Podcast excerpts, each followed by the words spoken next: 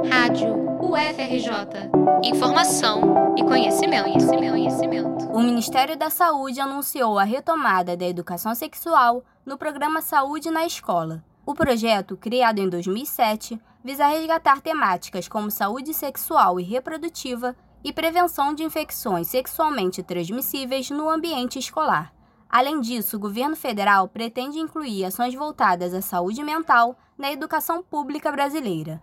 Cerca de 99% dos municípios do país já aderiram ao programa, e a previsão é de que mais de 25 milhões de estudantes sejam assistidos. Nos últimos anos, o programa Saúde na Escola foi limitado a pautas sobre alimentação saudável, prevenção da obesidade e promoção da atividade física.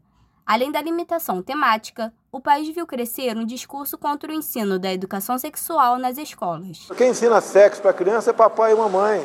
Escola é lugar de se aprender física, matemática, química, fazer que no futuro temos um bom empregado, um bom patrão, um bom liberal. Esse é o objetivo da educação. Tiago Ranieri, vice-diretor da Faculdade de Educação da Universidade Federal do Rio de Janeiro, explica que a educação sexual no Brasil, durante parte da história, foi pautada em uma lógica sanitarista e higienista, centrada em uma noção médica de sexualidade. Nos anos 90, houve um marco na questão, a partir dos parâmetros curriculares nacionais, visto que a discussão se tornou um tema transversal da escola. Contudo, a configuração política do país nos últimos anos apontou para o retrocesso, desconsiderando os termos dos PCNs.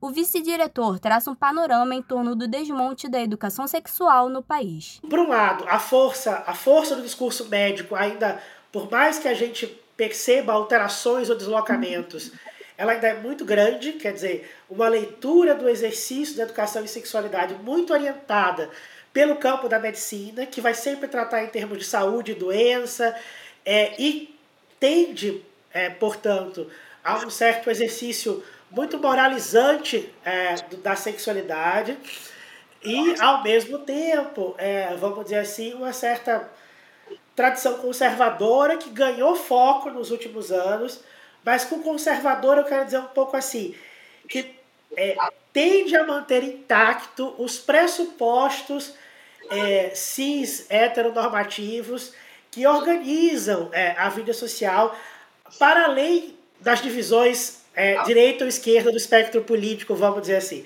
Segundo dados do Fórum Brasileiro de Segurança Pública, 76,5% dos casos de abuso infantil acontecem dentro de casa, com pessoas do convívio do menor. Tiago Ranieri ressalta a importância da educação sexual para promover autoconhecimento, a fim de enfrentar essa problemática. Essa é uma questão forte da educação sexual para a gente poder trabalhar, desde mesmo de, da, da, da pequena infância, da primeira infância, o, a autonomia corporal, né? a possibilidade de dizer não, é, a possibilidade de, dizer, de, de a gente poder dizer não, eu não quero, aqui, não se pode tocar, é, e a possibilidade também de aprender a inscrever ou a dizer sobre isso é, para responsáveis, para as escolas, para as autoridades de, de, direito, que você consiga, bom, à medida que se vive essas, essas questões, você passe a conhecê-las e poder escrever e poder-las apresentá-las e tirá-las do âmbito do silêncio, que é o que, que acaba autorizando que essas violências se perpetuem. Rogério Luiz Coelho Neto é especialista em medicina de família e comunidade e membro do GT de Sexualidade da Sociedade Brasileira de Medicina de Família e Comunidade. Ele fala sobre o papel da educação sexual na prevenção de infecções sexualmente transmissíveis e na promoção do respeito à diversidade sexual. A gente quer que as crianças e adolescentes aprendam antes de começar a ter relações sexuais como ter relações sexuais consentidas, que sejam prazerosas mas que também sejam seguras. É, então nós precisamos mesmo entender como sociedade quem nós somos. Então, é, será que nós como sociedade somos héteros cisnormativos só? Não, não somos. Nós somos uma sociedade com um espectro de gênero muito ampliado.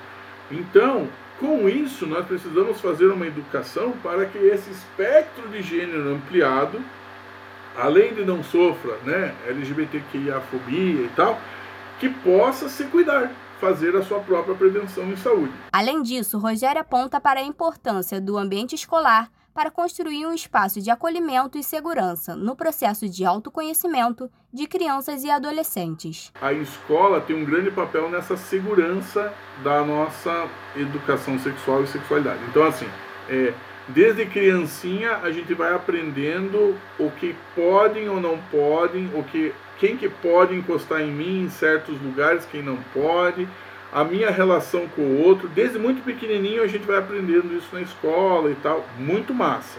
E eu acho que quando chega ali na puberdade, na adolescência, que começam a, a, a gente a olhar para o lado e ver o diferente, né?